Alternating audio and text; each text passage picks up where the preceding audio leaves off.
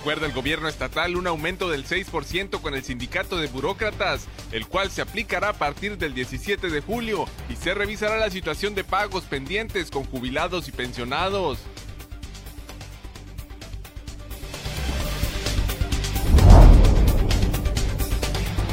Los promotores de la Baja 500 se han acercado al gobierno del estado para proponer que esa competencia se realice en agosto y que esa carrera sea sin gente, pero la decisión la tendrán las autoridades municipales, afirmó Mario Escobedo Cariñán, secretario de Economía Sustentable y Turismo.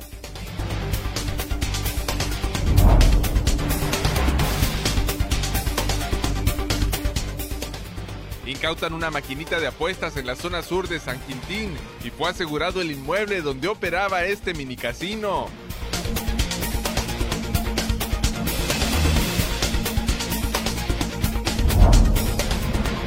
Ante el retraso en la proyección para instalar una planta desalinizadora en San Quintín, se analiza la posibilidad de aprovechar la infraestructura hidráulica de una empresa privada de esa región para atender parcialmente el abasto de agua, informó Marcelino Márquez Wong, director de la CESPE.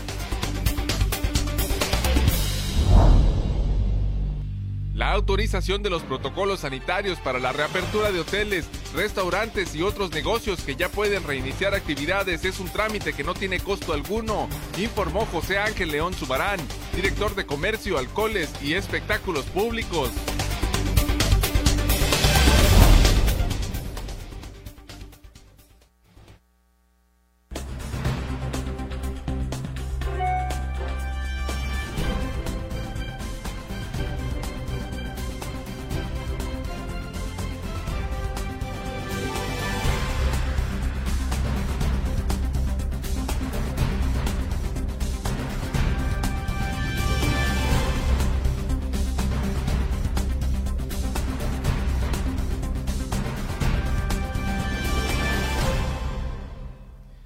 Bienvenidos a Zona Periodística de este miércoles primero de julio de 2020. Este noticiario es una coproducción del periódico El Vigía y en La Mira TV.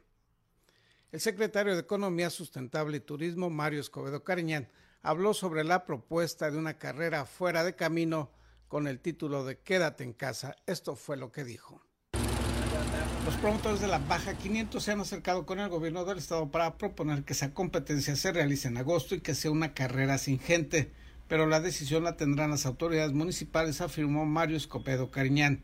El secretario de Economía Sustentable y Turismo enfatizó que la determinación al respecto la tendrá que tomar el alcalde Armando Ayala Robles de acuerdo a las condiciones del semáforo epidemiológico.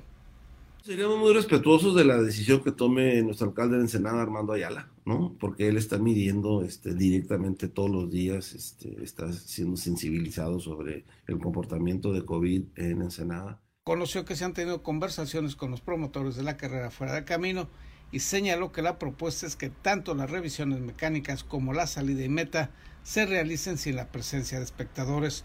Son eventos en los que se congregan miles de personas por lo que en el arranque y la meta se propone que no se permita la aglomeración de espectadores, señaló Escobedo Cariñán. Eh, platicamos eh, con eh, los organizadores del evento, con la gente de SCORE, platicamos con ellos, la propuesta de ellos es tener un arranque sin gente, que es la preocupación más grande es pues estos arranques masivos donde van 50 mil gentes, ¿no? Este, y da pena y es una tristeza que un evento de eso lo tengamos sin gente, ¿no?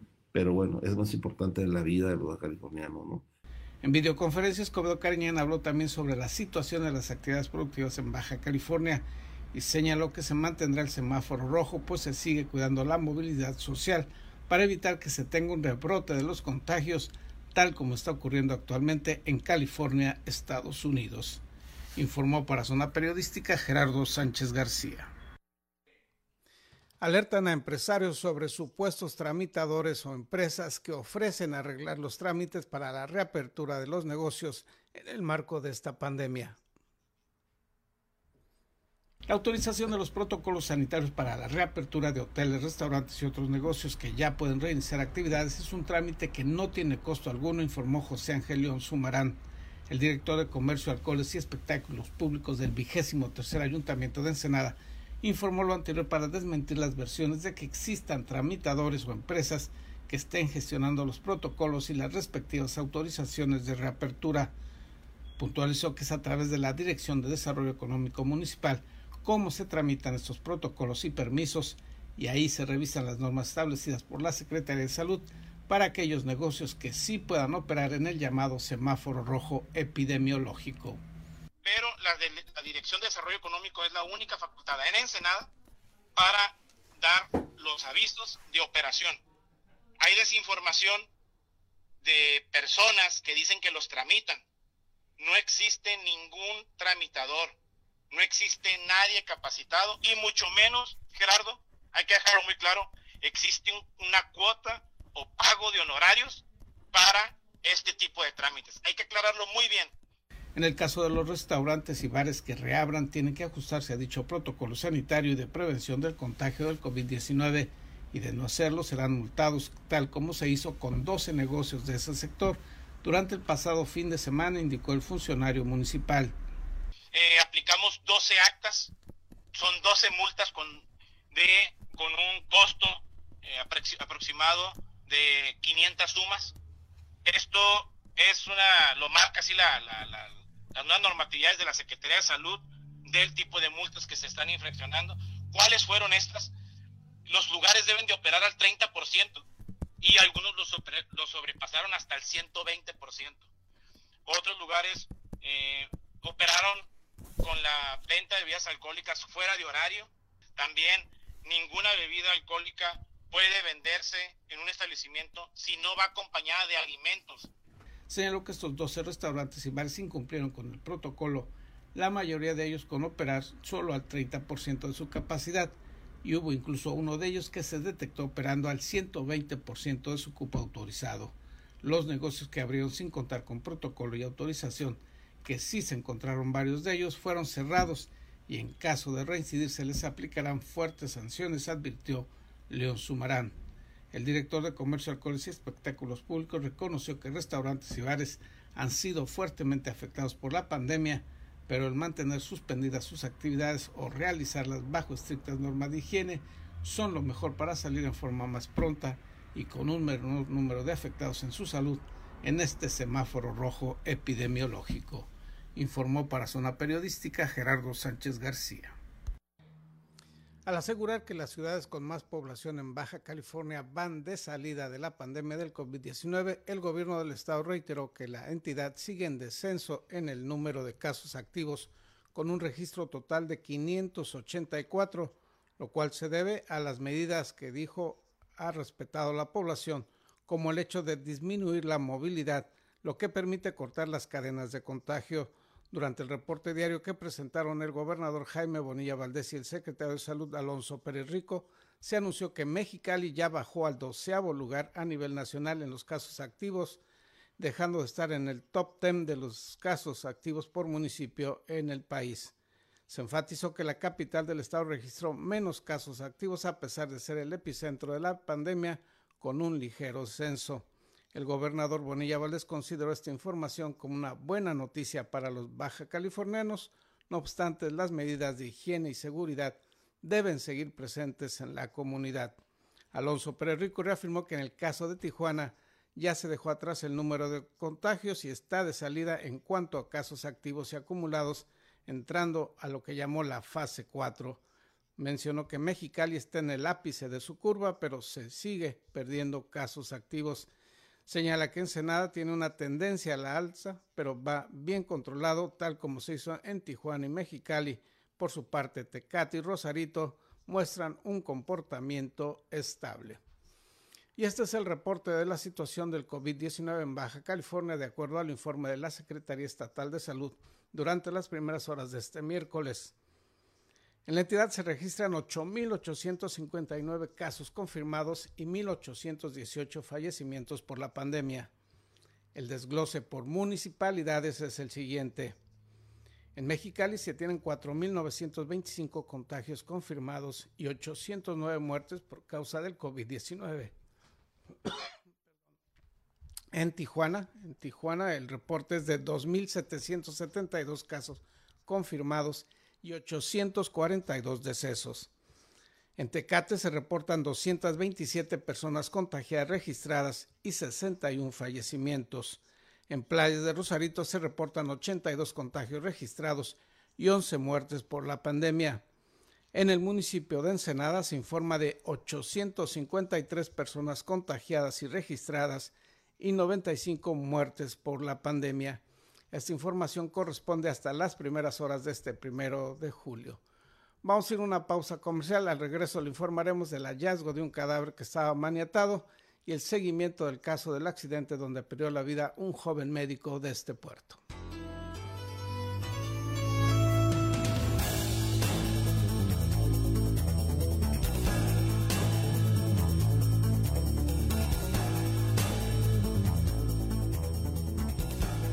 Hola, soy Gerardo Sánchez García y te invito a ver en La Mira TV, la plataforma digital de Ensenada.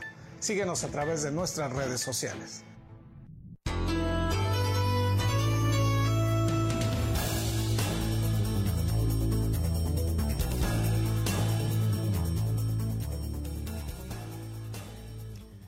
Pasado fin de semana perdió la vida un joven médico porteño y su padre resultó lesionado gravemente cuando un presunto ladrón de vehículos pretendía huir de la policía. César Córdoba Sánchez nos informa sobre la situación del culpable de este accidente. El conductor que protagonizó una persecución en el Sausal y causó un fatal choque vehicular en el que perdiera la vida un joven médico seguirá su proceso judicial encerrado en las celdas. La Fiscalía General del Estado obtuvo la vinculación a proceso contra Khalid N de 18 años por los delitos de robo equiparado de motor de vehículo en la modalidad de uso, homicidio con dolo eventual, lesiones y daños en propiedad ajena. En audiencia, el juez de control determinó que se reunieron los datos de prueba suficiente para establecer la presunta participación de Khalid N en los hechos ocurridos el pasado viernes sobre la carretera Ensenada San Miguel. El juzgador ordenó que el imputado permaneciera en las celdas preventivas como medida cautelar, por lo que el joven enfrentará su proceso judicial encerrado en el centro de detención provisional de la cárcel porteña. De acuerdo a los indicios presentados por la Fiscalía, el 26 de junio el acusado no respetó las indicaciones de parar la marcha del pickup Chevrolet Avalanche rojo que conducía al pasar por el filtro sanitario del Sausal de Rodríguez y aceleró la marcha. Metros adelante el acusado invadió carril contrario y al llegar al kilómetro 103 a la altura de la avenida M, perdió el control de la unidad e impactó un sedán que era conducido por Mario N de 23 años, quien perdió la vida en el impacto. El acompañante de la fatal víctima, Mario N de 60 años, resultó con lesiones de gravedad y fue trasladado al hospital. La policía revisó la serie del pickup y encontró que contaba con reporte de robo en Tijuana puesto el 24 de junio del año en curso, es decir, dos días antes del fatal accidente en este puerto. Por lo anterior, Khalid N continuará encerrado en las celdas de la cárcel porteña hasta que se defina una sentencia. Para Zona Periodística, César Córdoba. La mañana de ayer fue encontrado maniatado boca abajo y con huellas de violencia el cadáver de un hombre del cual se desconoce hasta el momento su identidad. El hallazgo ocurrió en la zona conocida como las pilas de la césped en la colonia Loma Linda. El cadáver, además de señales de haber sido golpeado, tenía también dos impactos de arma de fuego, que se presume fueron los que le quitaron la vida al sujeto. Repetimos que hasta el momento está sin identificar. Incautan y aseguran un mini casino en la región sur de Ensenada. Isabel Guerrero Ortega nos da los detalles. La Fiscalía General del Estado incautó dos máquinas tipo mini casino tras catear un inmueble en San Quintín. La diligencia tuvo lugar en la negociación de alimentos Lo Natural, que se encuentra en las inmediaciones del poblado Gustavo Díaz Ordaz. Este decomiso se logró gracias a las labores de investigación efectuadas por la Guardia Estatal de Seguridad e Investigación, GESI, con la que el Ministerio Público obtuvo del juez de control el mandato judicial correspondiente. Según la investigación, menores de edad entre 8 y 10 años asisten a este sitio para usar las maquinitas tragamonedas. Al igual que estos aparatos, el inmueble fue asegurado a disposición del Ministerio Público con motivo de la investigación por el delito de corrupción de menores. Para Zona Periodística, con voz informativa de Isabel Guerrero. Dos millones novecientos mil dólares es el monto del dinero encontrado a dos mujeres que pretendían cruzar de los Estados Unidos hacia México. El trasiego de fuertes cantidades económicas de San Diego a Tijuana se encuentra a la alza por la garita El Chaparral, informó el secretario técnico de la Mesa de Seguridad en Baja California, Isaías Ventir Sandoval, y confirmó que fueron más de dos millones de dólares los que fueron decomisados el pasado 27 de junio por la garita del Chaparral y dos mujeres fueron detenidas en el acto de flagrancia. Pudiéramos llegar a presumir que ese dinero es eh, el regreso o el retorno de la compra de compra-venta de, droga en Estados Unidos eh, por la naturaleza del evento.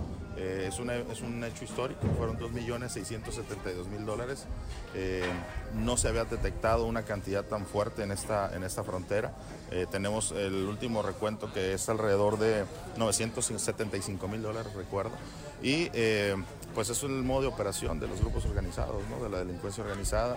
Eh, la droga sube, se vende allá y el dinero tiene que bajar y está claro que pues ese dinero no va a bajar eh, a través de mm, cuentas electrónicas. Según el reporte aduanal, informaban que dos mujeres a bordo de un vehículo Cherokee con placas de California, cuando cruzaban por la garita El Chaparral con dirección de San Diego hacia Tijuana, el semáforo les marcó la luz roja. Al ser revisadas por agentes aduanales, localizaron la millonaria suma de dólares. Se encontraban escondidas en dos maletas con 13 paquetes de billetes y en otros compartimientos. Se localizó 87 paquetes más escondidos dentro del vehículo. Las mujeres, el dinero en efectivo y el automóvil fueron puestos a disposición de la Fiscalía General de la República Delegación Tijuana al tratarse de delitos federales investigados por la Subprocuraduría Especializada de Investigación de Delincuencia organizada por su sigla CEIDO. En las últimas semanas han incrementado los decomisos de dinero en efectivo de San Diego hacia Tijuana, producto de comercio ilegal de drogas en la Unión Americana, con la intención de trasladar las fuertes cantidades de dólares hacia México, según el secretario técnico de la Mesa de Seguridad en Baja California, Isaías Bertín Sandoval. Informó Ana Lilia Ramírez. Y en Tijuana fueron separados cinco policías municipales acusados de estar involucrados en un homicidio. Fueron separados de su cargo cinco elementos de la Policía Municipal de Tijuana que están bajo investigación por supuestamente cometer abuso de autoridad que derivó en la muerte de un hombre de 29 años por varios impactos de bala. Informó el secretario de Seguridad y Protección Ciudadana Jorge Ayón Monsalve, indicó que se trató de una persecución policíaca por el reporte de privación ilegal de la libertad. El informe que, que rindieron los compañeros es que atendieron un este, un reporte de privación ilegal de la libertad de unas personas, se hizo una persecución que dio como resultado una vez que, localizan y alcanzan a estos, una vez que localizan a estas personas, se hace la detención, eh, hace detonaciones la persona que, que resultó fallecida y los compañeros repelen la agresión. Esa es la información que tenemos que en el informe que rindieron y como bien les dije fueron puestos a disposición de las autoridades competentes, se dio vista a asuntos internos, a sindicatura, para que hagan la investigación correspondiente. ¿Siguen en servicio estos elementos? No están ahorita realizando servicio, están, al decir a disposición está que en el momento que se les requieran ellos se tienen que presentar para la investigación. El incidente ocurrió en la colonia Altiplano el pasado 24 de mayo. Según la policía, indica que intervinieron un vehículo con reporte de privación de la libertad donde se trasladaban cuatro personas, tres hombres y una mujer, entre ellos el joven de 29 años que perdió la vida. Desde el vehículo se detonaron impactos de bala, dicen los uniformados, por lo que repelieron la agresión y desencadenó en un enfrentamiento que causó la muerte de uno de los tripulantes de nombre Alfonso Bravo Reina. Según el reporte de la Fiscalía General del Estado, el joven tenía 17 heridas de bala. El caso está siendo investigado por la Fiscalía General del Estado y aunque no dieron mayores detalles del avance de las investigaciones, mencionaron que no se trataba de una privación de la libertad, pues tras las declaraciones posteriores de los tripulantes informaron que se conocían entre sí. El fiscal general del Estado, Iram Sánchez, mencionó que no había armas de fuego en el lugar o algún artefacto ilícito en la escena del crimen. No hay ningún señalamiento de privación de la libertad. Este, de hecho, eh, lo que decían los elementos polchacos es que las personas que venían en la parte de, eh, atrás de la, unidad en la que conducían él y otra persona, no recuerdo el nombre de la otra persona, eh, los tenían privados de la libertad. Cuando recabamos las declaraciones de ellos, en realidad eran conocidos. ¿Iban en posesión de alguna arma de fuego? las personas no, iban en posesión de, un arma ni nada ilícito. Las investigaciones continúan por parte de la Fiscalía General del Estado y hasta el momento no hay personas detenidas en torno al caso. Por su parte, el alcalde de Tijuana, Arturo González Cruz, mencionó que no serán toleradas ningún tipo de actos de abuso policiaco. Nosotros no estamos encubriendo a nadie, nosotros somos muy respetuosos de los derechos humanos de las personas. Eh, vamos a proceder de acuerdo a la ley. Eh, vamos a proceder de acuerdo al protocolo que merece cada uno de los casos. Entonces, que quede bien claro, nosotros eh, vamos a, cuidar eh, que los derechos de las personas y también de los policías, ¿verdad?, se, se respeten. Informó Ana Lilia Ramírez. Y ante los nulos avances para resolver el abasto de agua en San Quintín, se plantean otras alternativas para atender este problema. Los detalles al regreso de una pausa publicitaria.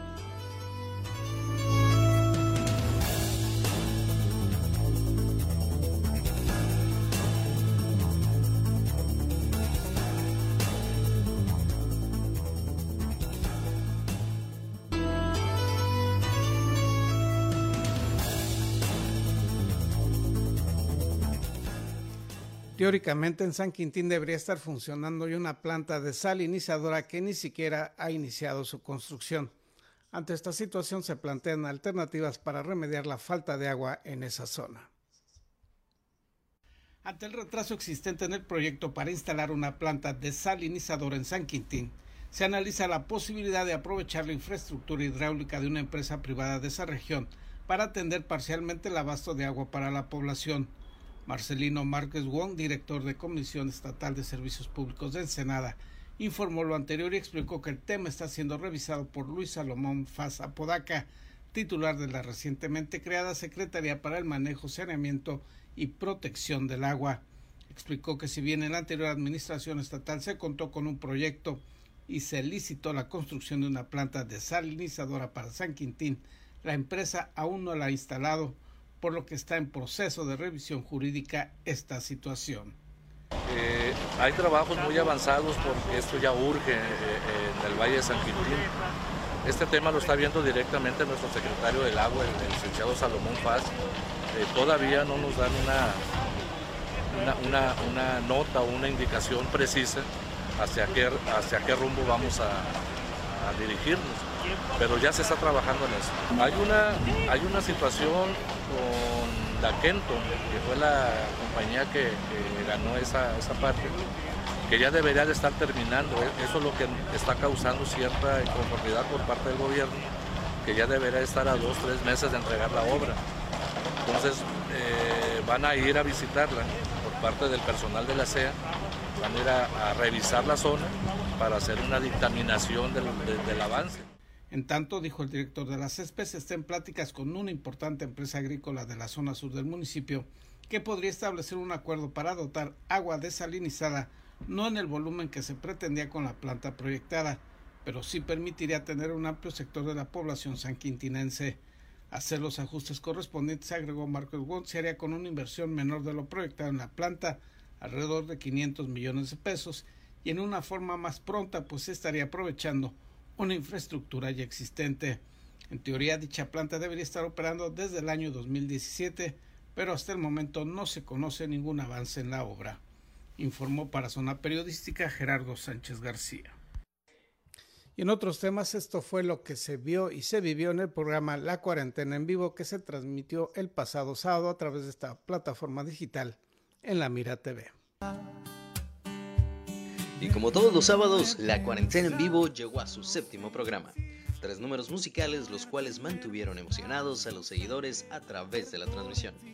Como primer número musical se contó con la participación de Jaime Asiel, solista que al ritmo de la guitarra cautivó románticamente con cada una de sus canciones. Como segundo número musical se contó con la presentación de Eli Marty, una agrupación ensenadense que sorprendió a todos por la gran dedicación y originalidad que los identifica.